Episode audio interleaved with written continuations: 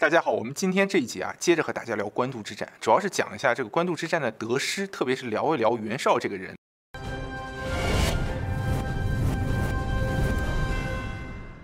袁绍这个人呢，在历史上一直有这么一个说法，我们今天呀也要给袁绍翻一个小案啊。什么说法呢？就是说袁绍这个人啊，在历史上不听劝啊，在战略和战术上，在官渡之战时期都犯下了重大的错误，导致最后一败涂地。我个人认为呢，这种说法是比较偏颇的啊。我们先来看看战略上和战术上到底后人认为他犯了哪些错误啊。第一，我们先从战略。战略上一种说法就是说，说袁绍这个人啊，不应该发动官渡之战啊，至少不应该在公元二百年这个时间节点发动官渡之战。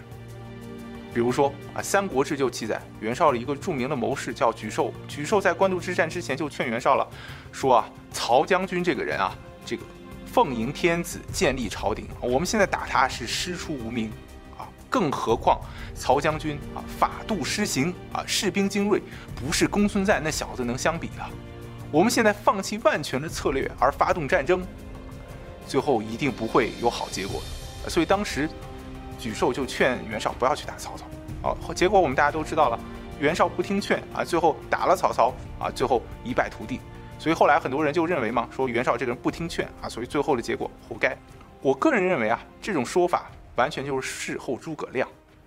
为什么这么说呢？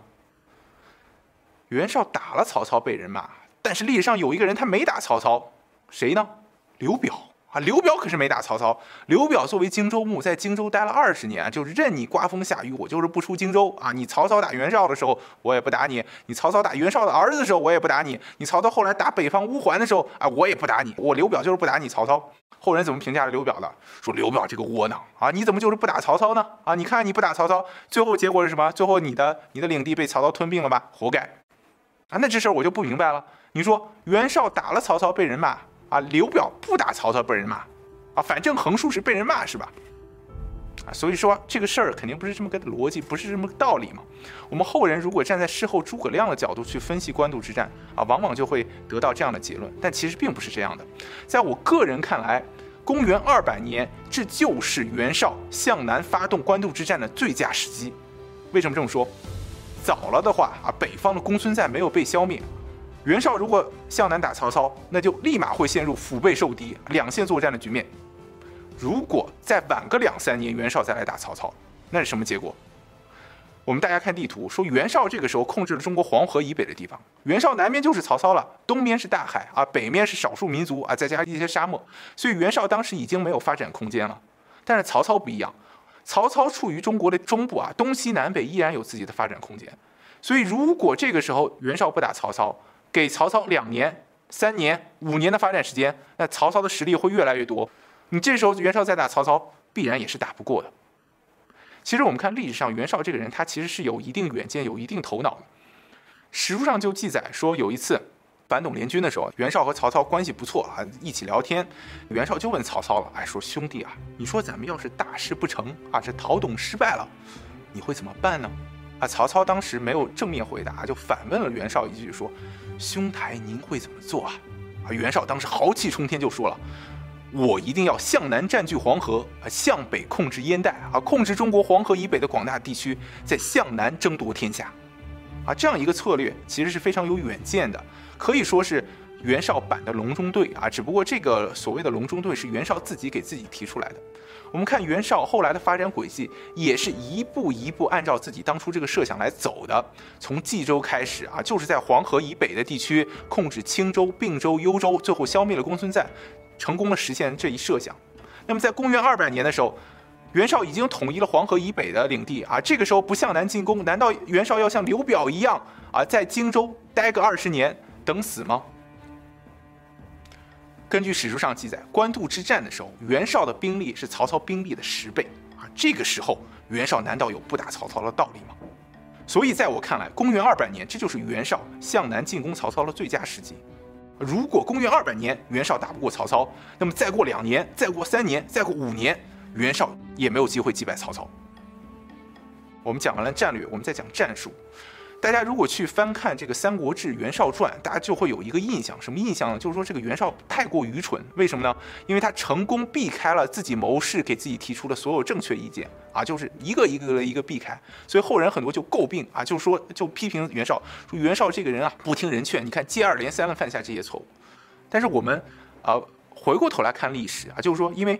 像《三国志》，它是纪传体。纪传体的话，它这个往往一个事件，它会分布在不同人的传记中。如果我们只看一个人的传记，往往得不到一个事件的全貌。只有我们把不同人的传记合在一起看，我们才能还原它的原貌啊。我们今天就要还原一下这个官渡之战时期这个袁绍一些决策的原貌啊。比如说，后人诟病袁绍的第一点是什么呢？就是说袁绍这个人不知道如何用人啊。比如说，在官渡之战、白马之战的时候。当时袁绍派遣了大将颜良，袁绍的谋士沮授就提出反对意见，说不能派遣颜良这个人啊，打仗确实很厉害，很勇猛，但是性子太急躁啊，不能单独任用他做大将。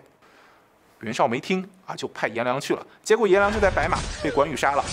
所以后人看到这个故事就说了，你看袁绍不听沮授的话，又一次不听沮授的话，最后兵败如山倒啊，活该。这个事儿在《三国志·武帝纪》中是怎么记载的呢？是说，在白马之战的时候，袁绍不仅派遣了颜良，而且还派遣了两个人，一个叫郭图，一个叫淳于琼。啊，郭图这个人他是一个谋士，这个淳于琼这个人他是一个大将啊，他西园八校尉之一，他以前是和呃曹操、袁绍都是同事。所以说，我们看历史上袁绍并不是只派了颜良啊，同时还派了一个谋士和一个大将。所以说，白马之战的时候，袁绍的人事安排是没有任何问题的啊，就白马之战的失败不能怪罪到袁绍头上。啊，更何况白马之战的时候，这个颜良并不是说我性子急啊，我跑出我自己的营寨，我一定要和关羽单挑，被关羽杀了。颜良是好好的坐在自己的阵中啊，关羽当时看到颜良一马当先，杀入敌阵中啊，于万军从中取颜良首级。按照现在的话，颜良属于人在阵中坐，祸从天上来啊，所以这个事儿不能怪袁绍。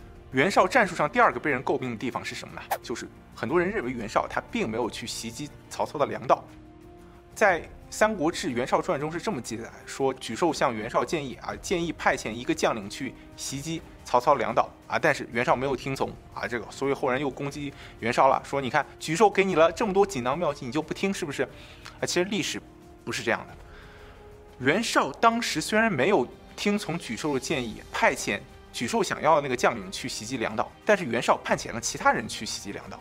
我们看这个《三国志·曹仁传》就说了，当时这个袁绍派遣部队在鸡鸣山这个地方，老是骚扰曹操的粮道，搞得曹操焦头烂额了。最后不行了，曹操只能让曹仁带领自己军队啊，把骚扰分队给击败了。啊，另外看这个《史涣传》也是，史涣当时就专门负责督运粮草，也是被骚扰了不行啊，最后没有办法，把一千部粮车集合在一起啊，自己就派领重兵护送这一千辆粮车给曹操运粮。所以说，在官渡之战的时候。曹操为什么军粮会匮乏？其中一个很重要的原因，就是因为被袁绍骚扰的不行啊，所以导致自己的军粮不济。可以说，在官渡之战期间，袁绍成功的采取了骚扰曹操粮道的这种策略，并且取得了卓有成效的这种效果。今天在这个战略上和战术上分析了官渡之战之时袁绍的一些策略，就会发现袁绍其实并没有什么太大的问题。那么袁绍又是怎么输掉了官渡之战呢？曹操又是因为什么赢了？官渡之战呢？啊，这个事儿我们要看看曹操是怎么说的。啊，曹操在官渡之战之后啊，对自己的部下是这么说的，原话叫做“此计天意，一二三子之力”。啊，就是说官渡之战我能赢啊，恐怕是天意啊，也是各位将领的功劳。蜀汉丞相诸葛亮也持有类似的观点。诸葛亮在《出师表》里是怎么说的？诸葛亮当时就说了啊，原话是这样的：说曹操比喻袁绍，则民危而众寡。然操遂能克绍，以弱为强者，非为天时，亦亦人谋也。啊，什么意思呢？就是说曹操和袁绍相比啊，名气小啊，士兵少，但是曹操最后能战胜袁绍，以弱胜强，恐怕是天时还有人谋的原因吧。也就是说，在这一点上，曹操和诸葛亮的观点是不谋而合的。两个人都认为官渡之战，曹操之所以能取胜，两点原因：第一点，天意；第二点。人谋，那么我们今天就跟大家讲一下，什么是天意呢？啊，在官渡之战期间发生了两起刺杀事件啊，这两个刺杀事件的结果不一样，直接奠定了官渡之战的基调。第一起刺杀发生在江东啊，刺杀的目标是江东的霸主啊，小霸王孙策。在公元二百年这个官渡之战之前，这个曹操和袁绍相持的时候，孙策当时已经统一了江东啊，就决定要偷袭曹操，偷袭曹操的许昌。就在孙策出发之前，发生了一起刺杀。孙策这个人，他在统一江东的过程中，也杀了不少诸侯，而这些诸侯呢，都有一些这个门客，这些门客呢，都一门心思的想替自己的被杀的这些主公报仇，就想刺杀孙策。孙策这个人有一个爱好。啊，就喜欢打猎啊，喜欢外出打猎。孙策打猎的时候是这样啊，孙策一个人追着猎物在跑，然后孙策那些手下都是追着孙策在跑。有一次孙策外出打猎啊，也是这个情况，打着打着孙策就一个人啊，把自己侍卫都丢下来，结果就碰上了三个刺客啊，这个三个刺客是当时许公一个人的手下。孙策见到这三个刺客的时候，远远勒住战马，当时就觉得三个人形迹可疑，大声吼道：“说你们是什么人啊？怎么在这里？”啊这三个门客当时就骗孙策说：“我们啊是韩当将军的部下，我们在这里打路啊，巧遇将军。”孙策之后看这三个人形迹可疑，穿的衣服也不像是韩当部下的，当时就怒吼道：“说韩当的部下，我孙策都认识啊，你们肯定不是他的人。”说完，孙策弯弓射箭。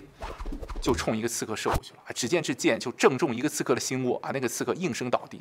剩下两个刺客一看被孙策发现了，立马射箭还击。结果有一支箭啊，孙策没有躲过去，就正中孙策的面部啊，当时就血流不止。结果这个时候啊，孙策的这个侍从赶上啊，就把这两个刺客杀死。但是孙策面部受了重伤啊，最后回去以后啊，没过多久就不治身亡。所以我们看在官渡之战前夕啊，孙策被杀身亡。使得曹操在官渡前线可以专心和袁绍对峙啊，这是第一个刺杀事件。第二个刺杀事件发生在曹操头上，也是官渡之战期间，曹操手下有一个侍从啊，叫许他。这个许他早就对曹操心怀不满，官渡之战的时候就想着去刺杀曹操。但是曹操手下有一个非常无勇之人，这个人叫许褚啊，是曹操的贴身侍卫啊。史书上记载，这个人身高非常高，一米八五，这个腰围有一米。长得又壮啊，然后力气又大，这个他有个绰号叫虎痴啊，老虎的虎，嗤笑的嗤啊，什么意思呢？就是说力大如虎而痴。你想啊，这么一个人做曹操的侍卫，你敢去刺杀他啊？肯定不敢啊！你要去刺杀曹操，肯定要等许褚不在的时候。结果有一天，许褚当班啊，就值班，这个做曹操的警卫啊。等到许褚轮岗的时候，要下班的时候啊，许褚就回自己的营帐休息。他走到自己的营帐，还没休息。就感受到一阵悸动，就是心脏啊不规则的扑通扑通扑通扑通开始跳起来，弄得许褚非常难受。许褚不知道怎么回事，就是在这心就是在这跳，内心不安，感觉不妙，就担心曹操会不会有什么事儿啊。之后他也不休息了，就转身返回啊，去回到曹操的营帐。这许褚一进入营帐，就发现徐他在那里啊，不该徐他当班，就看徐他。密谋不轨，许褚当时就发现了徐他的阴谋。徐他当时看到许褚进来，也大吃一惊，说：“你不是应该下班了吗？”然后两个人就就搏斗啊，搏杀起来。然后许褚这个人确实非常厉害啊，不出几个回合就把徐他给杀掉了。所以我们看官渡之战的时候，两起刺杀，这个孙策被刺杀身亡，而许褚突然心动，返回军营，使得曹操躲过暗杀。这两个刺杀事件结果不同啊，直接奠定了官渡之战的基调。如果这两起刺杀，任意一起的刺杀结果改变啊，那可能我们看到的历史都会被改写了。当然，我个人看来，在官渡之战之中啊，最著名的偶然事件或者最决定性的偶然事件是什么呢？就是许攸这个人的叛逃。啊，许攸叛逃是一件极其偶然的事情，因为许攸他的家人在邺城被抓了啊，但是。呃，这个事也很巧，这个早不抓晚不抓，就在官渡之战的时候，他家人被抓了。被抓了以后啊，许攸在前线就反水叛逃了。叛逃以后，导致曹操得知了乌巢这个存粮的这个消息，后来发动了乌巢之战。最后，这个张合反水，在前线投降曹操，奠定了官渡之战的胜利。假如没有许攸叛逃这个事情，我们看啊，曹操纵使有三头六臂啊，你就算在前线能抵挡住袁绍的进攻，你的军粮快没了。等你军粮吃完了，曹操在前线就无法抵挡袁绍了啊。可以说，许攸叛逃这个事件就是官渡之战的转折点。所以，我们看在官渡之战时发生了三个极为偶然的事件啊。第一个事件啊，孙策被刺杀身亡；第二个事件。许褚突然心动啊，使得曹操躲过刺杀。第三个事件啊，就是许攸叛逃。这个三个偶然事件，可能就是诸葛亮和曹操所说的天意吧。那么什么是人谋呢？我们看，在许攸叛逃以后，其实曹操是面对一个两难的境地的，就是说你不知道许攸提供你的消息是真的是假的，许攸这个人是不是诈降？曹操在之前就碰到过有人诈降，当时在兖州，曹操和吕布大战，当时这个濮阳城内有一个田氏的大户，就写了一封信，就是要诈降曹操，就跟曹操说了，说，啊，我给你把城门打开，你来濮阳城给我把吕布杀了。曹操当时就听信了，啊，听信了以后带着士兵进入濮阳城，结果这个田氏反身就一把火把城门烧着了，啊，就是告诉曹操啊这是个陷阱，啊，当时吕布瓮中捉鳖，早准备好了。把曹操打的是落花流水啊！曹操最后是死里逃生，骑了匹战马逃出着火的城门，返回自己的营地。所以说，双方交战啊，有人投降啊，你就有一个疑问：这个人是真降还是假降啊？那么，假如许攸是诈降，曹操听信了，那么进入了袁绍的这个圈套，那最后是有去无回啊，满盘皆输。但是曹操这个人和袁绍不同的一点就在于什么？曹操这个人是一个非常有魄力、非常有决断力的人。曹操在官渡之战的时候，能看出许攸这个人是真的来投降自己。曹操当时听从了荀彧和郭嘉的建议啊，决定发动乌巢之战。而在乌巢之战的时候，曹操不是派别人去的，乌巢之战是自己参战的。